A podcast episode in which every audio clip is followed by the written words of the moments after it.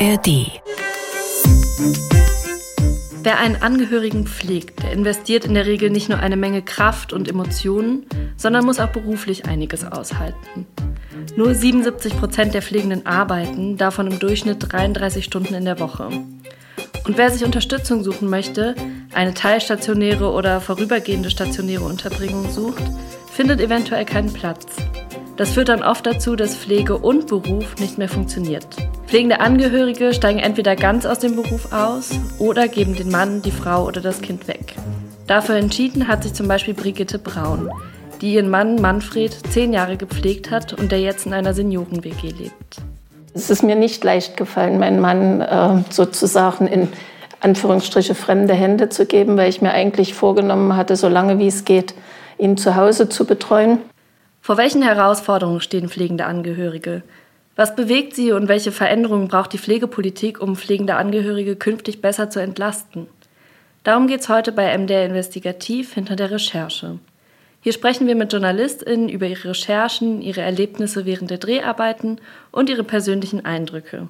Ich bin Esther Stephan und ich begrüße Sie zu unserer ersten Folge im neuen Jahr. Und heute spreche ich mit Christine Simon. Hallo. Hallo Esther. Das ist ja jetzt nicht das erste Mal, dass du zum Thema Pflege arbeitest. Warum reizt dich das eigentlich so? Stimmt, also ich glaube, insgesamt sind es jetzt schon acht Jahre, wo ich immer wieder zu dem Thema recherchiere. Und am Anfang, muss ich sagen, war das für mich gefühlt so ein bisschen ein Fass ohne Boden, weil es so viele Probleme gab. Also angefangen fehlendes öffentliches Interesse für dieses Thema insgesamt und dann auch fehlende Anerkennung für Pflegende und Probleme bei der Finanzierung und Personalmangel. Naja, ein paar Punkte haben sich über die Jahre schon verbessert, muss man sagen. Also zum Beispiel das öffentliche Interesse ist größer geworden. Es wird viel mehr über Pflegekräfte, Pflegebedürftige, pflegende Angehörige gesprochen. Und eben auch äh, die Finanzierung für Pflegekräfte, da hat sich auch einiges getan. Aber auch dieses öffentliche Interesse, muss man sagen, rührt, glaube ich, auch daher, dass sich die Situation auch zuspitzt, weiterhin. Weil es gibt immer mehr Pflegebedürftige und äh, die Unterbringung, die Pflege für diese zu garantieren, das ist wirklich nicht leicht, weil auch die Kosten steigen und das wird spannend sein und echt eine Herausforderung, das in den nächsten Jahren zu regeln. Die Kosten steigen, die Gesellschaft wird ja auch im Schnitt immer älter und bei so häuslicher Pflege denkt man ja eigentlich immer schnell so an diese Situation, da ist eine ältere Person, die von einer anderen älteren Person gepflegt wird, also so in der Ehe zum Beispiel. Ist das so auch die Realität? Also so in der Regel schon. Wenn man sich die Zahlen anguckt, dann ist es wirklich so, dass ein Großteil der Pflegenden, also die eben pflegen, zu Hause pflegen, zwischen 50 und 65 ist. Und die pflegen, wie du auch schon gesagt hast, eben auf den Ehepartner, also den Mann, die Frau oder einen Elternteil, also auch ältere Menschen. Das ist der Großteil. Aber man muss eben auch sagen, es gibt pflegende Eltern, die haben eben pflegebedürftige Kinder. Und das ist eine viel kleinere Gruppe. Also wir sprechen in Deutschland von etwa 160.000 pflegebedürftigen Kindern zu insgesamt etwa 5 Millionen Pflegebedürftigen. Also eine viel, viel kleinere Gruppe. Aber wir haben sie ja auch äh, in unserem Film, begleiten wir eine Familie von einem kranken kleinen Mädchen. Und das war mir auch super wichtig, dass eben auch diese kleinere Gruppe mit in dem Film eine Rolle spielt, weil die eben einfach nochmal in einer ganz anderen Situation sind. Die sind eben jünger und haben mit etwa 30 vielleicht einen Hauskredit abzubezahlen oder für eine Wohnung. Und dann ist das wirklich nochmal eine ganz andere Situation, wenn dort ein Einkommen deutlich geringer ist oder ganz wegfällt. Das ist dann sehr schwierig für diese Familien. Und deswegen wollten wir uns unbedingt angucken, wie sieht es denn bei denen aus? Wie sind da die Bedingungen Pflege und Beruf? Unter einen Hut zu bekommen. Wenn du sagst, es ist eh auch so eine kleine Gruppe, aber auch, hat es denn da gut geklappt, eigentlich Angehörige zu finden, die dann auch noch mit dir darüber sprechen wollten, dass sie pflegen?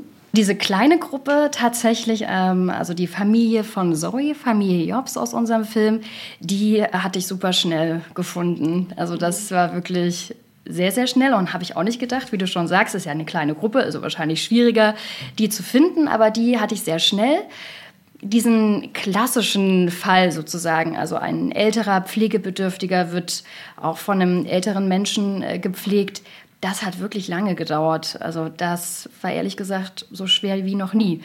Weißt du, woran das gelegen hat? Ich habe ich hab dann auch lange überlegt. Also klar, zum einen gibt es ja immer so ein bisschen Vorbehalte und auch die Scheu, sich von einem Kamerateam begleiten zu lassen. Und Pflege ist nun mal ein super persönliches und intimes Thema. Aber wie gesagt, das habe ich ja in den letzten Jahren auch immer gemacht und es war nie so schwer. Ich glaube tatsächlich, dass es bei diesem Thema schwierig ist, dass es da eine Scheu gab, weil es eben einfach oft nicht funktioniert. Diese Vereinbarkeit Pflege und Beruf wirklich gut zu schaffen. Und das heißt dann, in einem Bereich gelingt es eben nicht so, machst du Abstriche. Ähm, und darüber zu sprechen, das fällt natürlich schwer. Und auch dieser Jobverlust. Ne? Also wir haben es ja auch in dem Film gezeigt, wenn es dann irgendwann nicht mehr klappt, entweder steigen die pflegenden Angehörigen aus dem Job aus oder geben eben dem Pflegebedürftigen auch weg. Und das tut den Menschen auch weh. Und das hat auch viel mit Versagensängsten und Versagensgefühlen zu tun. Das habe ich ganz oft gehört von den Pflegeangehörigen, dieses Wort Versagensgefühl. Also gar nicht nur die Angst davor zu versagen, sondern es teilweise auch zu tun, obwohl man wirklich sagen muss, Hut ab. Die leisten so Großes, die schaffen so viel, also die können absolut stolz auf das sein, was sie da tun. Ich habe das selbst tatsächlich im vergangenen Jahr auch erlebt. Ich habe meine Mutter einige Monate lang gepflegt und das war einfach eine super stressige Zeit. Also ich kann da so ein bisschen auch aus eigener Erfahrung erzählen. Bei mir war das so, dass ich mich eigentlich rund um die Uhr kümmern musste und dann habe ich halt so versucht, irgendwie nachts und am Wochenende zu arbeiten, wenn dann auch zum Beispiel noch andere Verwandte einspringen konnten. Das geht nicht in jedem Job so. Also ich bin freie Journalistin, ich kann das machen, auch mal am Wochenende zu sagen, ich arbeite dann jetzt. Das machen auch nicht alle ArbeitgeberInnen mit. Und ich habe auch gemerkt, ich bin einfach richtig schnell an meine Grenzen gekommen. Das ging nicht lange so gut. Was haben dir denn andere pflegende Angehörige erzählt? Wie gehen die mit dieser Situation um? Wie du sagst, an die Grenzen kommen, das habe ich von jedem gehört. Das passiert auf jeden Fall früher oder später. Es kommt natürlich auch darauf an, wie hoch ist der Pflegerbedarf des Pflegebedürftigen. Also ich habe auch viel mit pflegenden Angehörigen gesprochen, wo eben der Pflegebedürftige dement ist. Und dann gerade auch bei Frau Braun, der Mann am Anfang, war das alles noch okay, der konnte seinen Alltag gut bewältigen und als die Demenz dann fortschritt, dann wurden viele Dinge schwieriger. Die Tagespflege hat ihn dann nicht mehr aufgenommen und solche Dinge. Und deswegen ist das an die Grenze kommen, ich glaube, das trifft auf jeden pflegenden Angehörigen früher oder später zu. Und das, was du ansprichst, das ist ein ganz interessantes Thema. Das ist ja sozusagen die Flexibilisierung, die Wahlfreiheit der Arbeitszeit. Also wirklich zu sagen, ich muss jetzt nicht meine sechs oder acht Stunden am Stück arbeiten, sondern ich kann mir das einteilen, je nach dem Pflegetag des, meines Pflegebedürftigen. Und das würde enorm vielen pflegenden Angehörigen helfen, wenn sie das tun könnten. Ja. Auch du hast es gerade gesagt, es ist nicht in jeder Branche möglich, aber in vielen Branchen ist es möglich. Aber der Arbeitgeber oder Arbeitgeberin machen es eben nicht möglich. Und das ist wirklich so ein kulturelles Umdenken, was wir brauchen, also auch von den Arbeitgebern, die eben sagen, ja, du hast eine Pflegesituation, das ist auch nicht jeden Tag so. Also es ist ja nicht jeden Tag, dass du nicht deine Stunden am Stück arbeiten kannst, sondern es gibt eben Ausnahmesituationen. Und dafür kannst du dir natürlich diese Flexibilisierung auch rausnehmen. Ich würde ganz gerne noch ein Beispiel von einer jungen Mutter anführen, mit der ich eben auch gesprochen habe im Vorfeld. Auch sie hat ein pflegebedürftiges Kind und ist eben nach der Elternzeit wieder zurück in ihren alten Job gekommen. Sie ist Sekretärin und es war ihr dort nicht möglich. Also der Arbeitgeber hat wirklich auf diese starren Arbeitszeiten bestanden. Und wenn mal was dazwischen kam, wie ein Arzttermin, dann musste sie sich Urlaub dafür nehmen. Und das ist halt keine Dauerlösung für sie gewesen. Und jetzt hat sie einen neuen Job ist auch Sekretärin, also macht im Grunde genommen das Gleiche und dort ist es möglich. Also dort kann sie sich wirklich die Stunden so, wenn es mal sein muss, so sortieren, dass es eben für sie in ihrem Pflegealltag passt. Du hast auch gerade gesagt, es ist ganz oft nicht möglich, dass ArbeitgeberInnen dann eben nicht mitspielen. Du hast mir im Vorgespräch erzählt, dass es in ganz vielen Betrieben auch sogenannte Pflegelotsen gibt. Die sollen eigentlich beraten, wenn es zu einer Situation kommt, dass eine Arbeitnehmerin, ein Arbeitnehmer auch noch pflegt parallel. Wie funktioniert das mit den Pflegelotsen? Die betrieblichen Pflegelotsen, so heißen die, ähm, bin ich in der Recherche gestoßen und wir fanden das einen wirklich richtig guten Lösungsansatz, wenn wir darüber sprechen, Vereinbarkeit von Pflege und Beruf zu verbessern. Und das ist im Grunde genommen eine Zusatzausbildung, also wie eine Weiterbildung. Die kann jeder Mitarbeiter, jede Mitarbeiterin in einem Betrieb machen. Äh, wird sogar zum großen Teil in vielen Ländern finanziert. Und dann sind es einfach ein paar Tage, kommt auch wieder darauf an, welcher Anbieter das dann eben macht, wo du geschult wirst. Welche Rechte hast du als pflegender Angehöriger, wenn eben der Pflegefall eintritt? Genau, das ist eine erste Anlaufstelle. Das heißt, in diesem Betrieb gibt es jemanden, der ist die erste Ansprechperson für pflegende Angehörige. Das ist halt auch erstmal schon mal super. Und der weiß ganz viel. Das ist eine erste Beratung, weil auch das haben mir pflegende Angehörige mehrfach erzählt.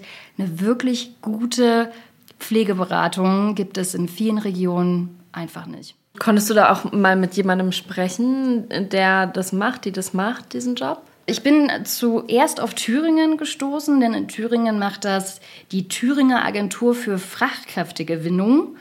Die bilden das aus, die bieten diese Lehrgänge an und in Thüringen hat man eben über dieses äh, Programm mehrere hundert Pflegelotsen ausgebildet und ich war super optimistisch, dass wir da jemanden finden, der uns da die Türen aufmacht. Also, dass wir da in den Betrieb reingehen können und das einfach mal begleiten können und da wirklich noch mal mehr zu erfahren, wie funktioniert das jetzt. Leider ist kein Dreh zustande gekommen. Es gab eine positive Rückmeldung, also ein Betrieb, eine Pflegelotsin hätte mit uns gedreht und das war dann aber aus zeitlichen Gründen nicht möglich. Wir haben ja im Dezember produziert und da haben wir es einfach nicht geschafft. Und ansonsten gab es da keine positive Rückmeldung, keine Bereitschaft, mit uns zu drehen. Das hat mich schon überrascht, weil ich finde, das ist ein absolut positives Beispiel, wie man eben diese verbesserte Vereinbarkeit hinbekommt. Und es hat aber einfach nicht geklappt. Und für Sachsen-Anhalt auch äh, ganz interessant. Ich habe natürlich dann geguckt, wie sieht es in den anderen Ländern bei uns im Sendegebiet aus. Und in Sachsen-Anhalt ist es dann eben so, da wollte man diese Ausbildung auch etablieren und zusammen mit einer Landesinitiative eben auch, einer Krankenkasse und der IHK. Aber es ist nicht zustande gekommen. Es kam kein Lehrgang zustande, weil es einfach kaum Nachfrage gab. Also es war so eine geringe Nachfrage für diesen Kurs, dass der einfach nicht zustande kam. Wer ein Kind erzieht, der hat ja eigentlich auch Anspruch auf einen Kita-Platz. In der Pflege wäre das ja eigentlich auch ganz gut. Es gibt aber überhaupt nicht genug Plätze, zum Beispiel in der Tagespflege. Wie ist da eigentlich aktuell gerade der Stand? Im Film haben wir es ja auch gezeigt, die aktuellen Zahlen. Es gibt ungefähr 98.000 Tagespflegeplätze gerade. Für die über 4 Millionen Pflegebedürftigen, die zu Hause gepflegt werden, ist das gerade mal eine Versorgungsrate von 2,3 Prozent. Also super wenig. Und dann war es ganz interessant, in der Recherche bin ich auf die Auslastungsquoten von Tagespflegen gestoßen und habe halt gesehen, also es gab einen regionalen Vergleich, dass die halt wirklich maximal im Schnitt bis zu 70 Prozent ausgelastet sind. Und da habe ich mir gedacht, okay, das ist wirklich komisch. Also wir haben ja schon so wenig und da würde man ja eigentlich denken, die sind rappelvoll und haben Wartelisten. Warum sind denn die jetzt nicht ausgelastet? Und da habe ich ähm, auch wieder viele Gespräche geführt mit Anbietern und auch mit Verbänden. Und da kam eben raus, dass viele äh, Pflegebedürftige oder pflegende Angehörige das Angebot nicht nutzen, weil zum einen die Zeiten äh, sehr starr sind und denen nicht so wirklich helfen. Also oft ist es so zwischen 10 und 15 Uhr und das hilft dann den pflegenden Angehörigen gar nicht unbedingt. Und dann lassen sie es eben weg. Und das nächste Thema ist, was sich auch aktuell gerade zuspitzt, die Eigenanteile, also das, was die Versicherung nicht bezahlt. Es gibt ja immer noch einen Anteil, der wirklich nur für den Pflegebedürftigen da ist. Und die steigen. Das ist einfach wirklich teuer. Und Über was für Summen sprechen wir da? Naja, also wir haben es eben auch bei der Familie Braun thematisiert. Und da ist es ja in den letzten Jahren, fünf Jahren, äh, hat sich das eben verdoppelt auf 500 Euro sind es jetzt, glaube ich, pro Monat, die der Pflegebedürftige eben zahlen muss. Aber da muss man ja auch sagen, wenn es um eine ambulante Pflege geht, da sind ja auch oft Pflegedienste im Spiel. Auch da hat man einen Eigenanteil und auch da erhöht sich dieser Eigenanteil immer. Und dann ist das eben in der Summe einfach Geld, was viele Familien nicht mehr aufbringen können. Aktuell gibt es in der ambulanten Pflege diesen finanziellen Zuschuss zum Eigenanteil, so wie das in der stationären Pflege ist, den gibt es eben gerade nicht. Und das heißt eben, dass dieses ohnehin schon so geringe Angebot, was es gerade gibt an Tagespflegeplätzen, noch nicht mal ausgeschöpft wird. Und da muss ich unbedingt irgendwas verbessern, denn das ist eigentlich der wichtigste Punkt, äh, den pflegende Angehörige mir genannt haben, wenn sie Pflege und Beruf unter einen Hut kriegen wollen, dass es eben für die Zeit, wo gearbeitet wird, wirklich ein verlässliches Entlastungsangebot gibt. So ein weiteres Thema, über das wir immer viel bei Pflege auch diskutieren, gerade bei stationärer Pflege, ist natürlich der Fachkräftemangel, den es ja auch in der professionellen Pflege einfach gibt. Kann man sich da dann nicht einfach theoretisch, ich sage das jetzt einfach mal so ganz flapsig, reinklagen, dass man eben eine stationäre oder teilstationäre Pflege braucht? Das ist ein super aktuelles und spannendes Thema. Also das wird wirklich gerade ganz aktuell gefordert und diskutiert. Und es ist so, dass im Sozialgesetzbuch 11 steht dieser Anspruch auf eine teilstationäre Pflege, wie eine Tagespflege. Also dort steht, Pflegebedürftige der Pflegegrade 2 bis 5 haben einen Anspruch auf eine teilstationäre Pflege. Dachte ich mir so, okay, ist ja ein Anspruch, der in einem Gesetz steht. Aber jetzt ist das SGB 11, das regelt ja die Finanzierung der Pflegeversicherung. Und insofern ist es wohl so, das haben mir einige Juristen im Gespräch erklärt, sei dieser Anspruch eher als Finanzierungsanspruch zu verstehen. Das heißt also, wenn ich einen Platz bekomme, dann muss die Pflegeversicherung mir den auch bezahlen. Also natürlich auch nur den Versicherungsanteil, der Eigenanteil bleibt bei dem Pflegebedürftigen. Ob es jetzt wirklich so ist, dass man sich den einklagen kann, da gibt es derzeit unterschiedliche Aussagen. Ich habe auch einfach gehört, dass es bisher diesen Fall noch nicht gab. Es wurde noch nicht eingeklagt. Verstehe mich jetzt nicht falsch. Ich will jetzt hier nicht dazu aufrufen, dass die Leute sich das einklagen sollen. Unsere Gerichte haben ja genug zu tun. Aber auch der Kita-Platz, das hast du ja vorhin angesprochen, diesen Vergleich. Auch da kam erst richtig Bewegung rein, als es eben eine Klage und auch ein Gerichtsurteil gab. Und seitdem ist es eben eine, ein kommunaler Versorgungsanspruch, dass man einen Kita-Platz bekommt. Also ich könnte mir vorstellen, dass hier noch mehr Bewegung reinkommt, dass es dann tatsächlich bald auch mal die ersten Klagen dazu gibt. Und dann ist es einfach interessant abzuwarten und zu gucken, wie entscheiden die Gerichte. Abgesehen von dieser Klage, welche Möglichkeiten haben denn eigentlich pflegende Angehörige, außer eben selbst im Zweifelsfall aus dem Job aussteigen zu müssen und Sozialleistungen zu beziehen und selber die Pflege zu übernehmen. Was es gerade gibt, ist die Familienpflege oder Pflegezeit. Die Pflegezeit, das ist ein Recht auf eine komplette Freistellung für sechs Monate. Und, bei der Familienpflegezeit kann man für mindestens 24 Monate verkürzt arbeiten, mindestens 15 Stunden in der Woche. Das heißt, du hast in dieser Zeit Kündigungsschutz, aber kein Geld. Also du kannst dir ein zinsloses Darlehen kannst du beantragen, aber das machen super wenige, weil das heißt ja, du verschuldest dich. Und deswegen ist eben immer wieder im Gespräch, in der Diskussion diese Lohnersatzleistung analog zum Elterngeld für diese Auszeit. Genau, dass du dir wie für die Erziehung deines Kindes dir freinehmen kannst und dafür eben Geld bekommst. Und das soll bis Mitte des Jahres verhandelt werden. Und äh, ich bin gespannt, wie das ausgeht. Wir haben vorhin schon über Sandra und Nicole Jobs gesprochen und ihr kleines Kind Zoe, die pflegebedürftig ist. Inwiefern unterscheidet sich eigentlich die Pflege von Kindern und Erwachsenen? Wir haben das vorhin schon mal angerissen, aber vielleicht können wir da jetzt doch mal ein bisschen mehr drüber sprechen. Also zunächst muss ich sagen, Familie Jobs hat mich total beeindruckt. Die haben so viel Kampfgeist ausgestrahlt. Also sie haben auch erzählt, dass ihnen so viel Steine in den Weg gelegt wurde. Ob das nun eine schlechte Beratung war, was kann ich alles beanspruchen und beantragen. Oder eben jetzt in dem Fall dass sie Zoe eben für die erste Einarbeitungszeit von Nicole in eine stationäre Pflegeeinrichtung geben müssen, weil sie einfach keine andere Betreuung für sie in der Zeit gehabt hätten. Also man muss ja sagen, dass Nicole jetzt einen Job hat, wo sie eben komplett im Homeoffice arbeiten kann. Das war die Bedingung für die Jobsuche. Aber für die erste Einarbeitungszeit muss sie eben jeden Tag ins Büro fahren. Und Zoe schafft keinen Kita-Alltag. Also sie hat einen Kita-Platz, aber sie schafft nicht einen kompletten Kita-Tag. Das packt sie einfach nicht. Und eine intensivmedizinische Betreuung, Versorgung zu Hause wurde abgelehnt. Und deswegen war es eben der sicherste Weg, diese Einarbeitungszeit zu schaffen, dass Zoe dann eben für ein paar Tage in der stationären Einrichtung untergebracht ist. Man muss eben sagen, das ist einmal die Trennung der Familie dadurch und Sie bekommen auch noch eine Pflegegeldkürzung. Und das ist einfach auch eine Ungerechtigkeit gegenüber den erwachsenen Pflegebedürftigen. Denn da wird das Geld dann bis zu 28 Tage in so einer stationären Einrichtung weitergezahlt. Also das äh, ist schon mal der erste Unterschied.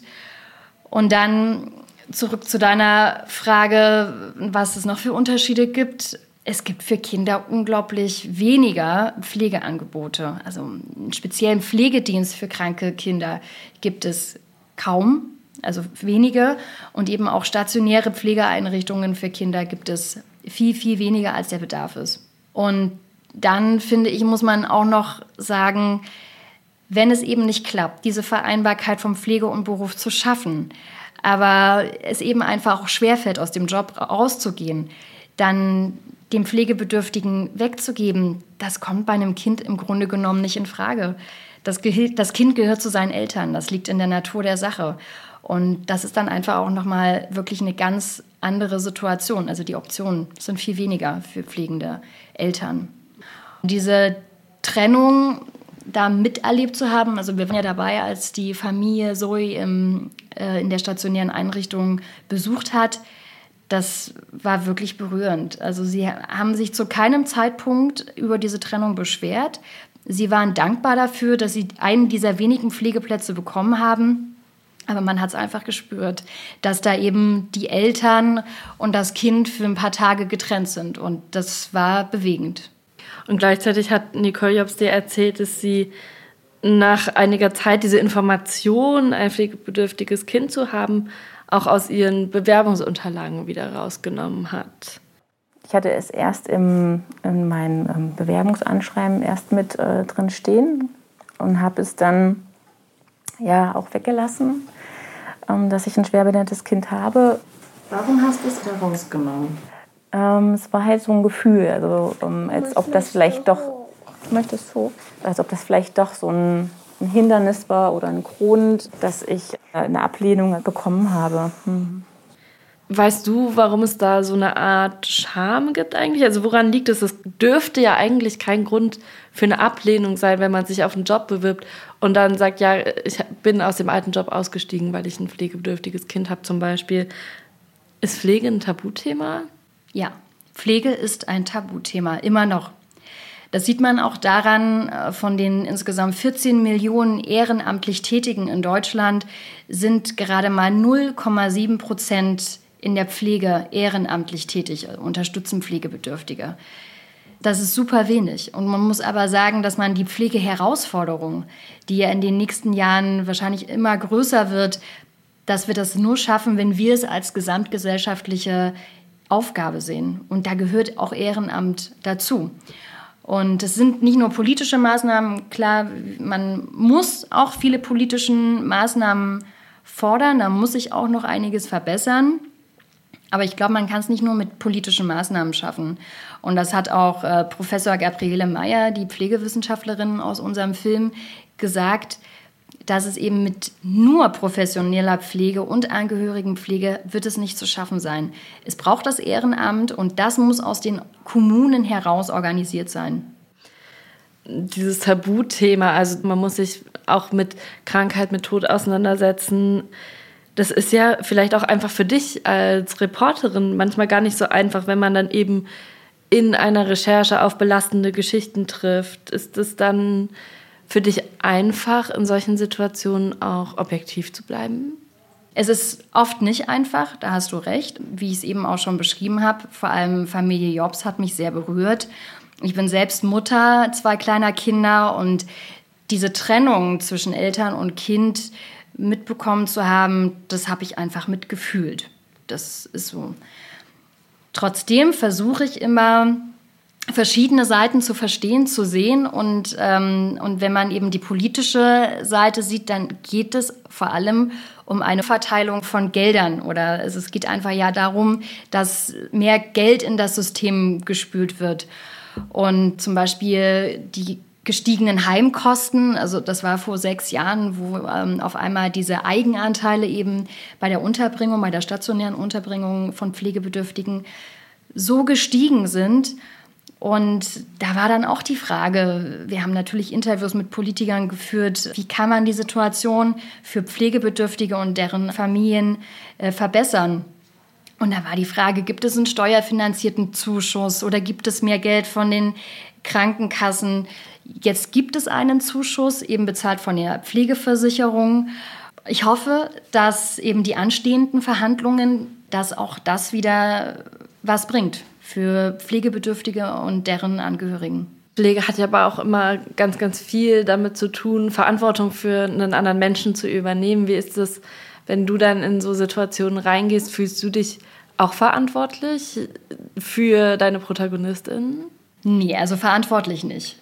Ich sehe es als meine Aufgabe als Journalistin, auf Probleme hinzuweisen, Aufmerksamkeit dafür zu erzeugen und am besten natürlich eine Verbesserung zu erzielen. Bei den Heimkosten damals, um nochmal das Beispiel aufzugreifen, war es dann eben so, dass wir dann auch mit Politikern gesprochen haben. Ich habe denen auch Sequenzen aus Drehmaterial gezeigt, die wirklich verzweifelte Angehörige gezeigt haben, die einfach nicht mehr wussten, wie sie das bezahlen sollten, die zum Sozialamt gehen mussten, obwohl die jahrzehntelang gearbeitet haben. Das ist wirklich für viele ein schwerer Weg. Naja, und dann ist es schon dazu gekommen, also Hintergrund war eben, dass damals das Tarifniveau für Pflegekräfte anerkannt werden musste, also an sich ja eine gute Sache, damit Pflegekräfte besser bezahlt werden müssen, aber eben zu Lasten der Pflegebedürftigen. Und dann kam eben durch die vielen Berichterstattungen auch, also nicht nur unsere, natürlich auch andere, äh, dann ein neues Gesetz äh, zustande, dass er eben gesagt hat, okay, wir schaffen hier 13.000 zusätzliche Stellen dass es eben auch die Entlastung für die Pflegekräfte gibt. Die werden aber wirklich komplett bezahlt von der Krankenversicherung. Man kann jetzt darüber diskutieren, ist das ein zufriedenstellendes Gesetz, aber ich denke, es ist erstmal doch eine Entlastung und das ist gut, dafür mache ich das. Wir sprechen gerade Anfang Januar miteinander. Es ist gerade die neue Pflegereform auch in Kraft getreten. Die sieht ja mehr Pflegegeld vor. Wird das an der Situation auch was verändern? Ja, also mehr Geld ist natürlich immer gut. Es sind, glaube ich, 5 Prozent mehr Pflegegeld. Auch darüber habe ich mit pflegenden Angehörigen gesprochen und ja, die Resonanz ist da schon, dass sich die meisten dadurch ehrlich gesagt ein bisschen veräppelt fühlen. Also das ist der 5 Prozent heißt wie viel? Das kommt, das muss man auch wieder ganz konkret dann darauf sagen, was hast du für einen Pflegegrad? Also das kann man jetzt nicht pauschal sagen, das kommt ja dann immer auf die Pflegegrade nochmal an. In Anbetracht der ganzen Steigerungen, Inflation ist das wirklich für die Menschen eigentlich, kommt es nicht an. Also ja, insofern ist natürlich diese Erhöhung gut, aber ähm, wenn ich da viele pflegende Angehörige richtig verstanden habe, die sagen, es ist einfach viel zu wenig. Was wären denn darüber hinaus noch mögliche Lösungsansätze, damit sich die Situation auch für pflegende Angehörige in Zukunft verbessert? Also wirklich an Punkt 1 sind die Entlastungsangebote, also eben die Tagespflege, die wir angesprochen haben, aber eben auch Kurzzeitpflege. Da, da muss es mehr verlässliche Angebote geben, die auch bezahlbar sind. Also das ist wirklich das Wichtigste, damit Vereinbarkeit vom Pflege und Beruf besser funktioniert. Und der zweite Punkt für die politischen Maßnahmen sehe ich ganz dringend diese Ungerechtigkeit der Pflegegeldkürzung bei den pflegebedürftigen Kindern, dass das wirklich abgeschafft wird. Also bei den erwachsenen Pflegebedürftigen wird es erst nach 28 Tagen gekürzt. Dann bitte auch bei den Kindern. Und das nächste ist ein kulturelles Umdenken. Das ist auch ganz wichtig. Also zum einen für uns als Gesellschaft, wenn es eben darum geht, dass wir mehr Ehrenamt in der Pflege brauchen und zum anderen von Seiten der Arbeitgeber. Denn diese Wahlfreiheit der Arbeitszeit und des Arbeitsortes, wenn es geht. Es geht nicht in jedem Job, nicht in jeder Branche, aber wir haben kein Recht auf Telearbeit und ich denke, in vielen Branchen geht das. Und mit den pflegenden Angehörigen, mit denen ich gesprochen habe, da haben wirklich viele gesagt, ohne diese Toleranz, ohne diese Flexibilität meines Arbeitgebers hätte ich es nicht so lange geschafft, die Vereinbarkeit von Pflege und Beruf zu schaffen. Und von diesen Arbeitgebern brauchen wir mehr. Christine Simon, ich danke dir. Danke dir, Esther. Das war der Podcast MDR Investigativ hinter der Recherche. Den Film über häusliche Pflege, den finden Sie in der ARD Mediathek in der Sendung Exakt vom 10. Januar. Wir hören uns dann wieder an dieser Stelle in zwei Wochen. Aber bevor ich mich verabschiede, habe ich natürlich noch einen Podcast-Tipp für Sie. Es ist einer der meistgehörten True Crime Podcasts, die es gibt. Die Spur der Täter. Und das bereits seit 100 Folgen. Es war ein Fall, der von Anfang an schon ein bisschen rätselhaft war. Ein hochgradig gefährlicher Täter. In einer Bonusfolge zum Jubiläum erzählen die Podcast-Moderatoren, welche Fälle sie nicht losgelassen haben. Felix Gebhardt und Mathis Kiesig. Was mich besonders bewegt hat, war der Fall rund um die beiden verschwundenen Kinder, Mohammed und Elias. Und da ich selbst Familienvater bin von zwei Kindern, ist mir das besonders nahe gegangen. Die 100. Folge von Die Spur der Täter dreht sich um einen Mordfall von 2011. In einem Fluss in Leipzig werden Leichenteile gefunden. Diesen Fall hören Sie in der ARD Audiothek und überall, wo es Podcasts gibt.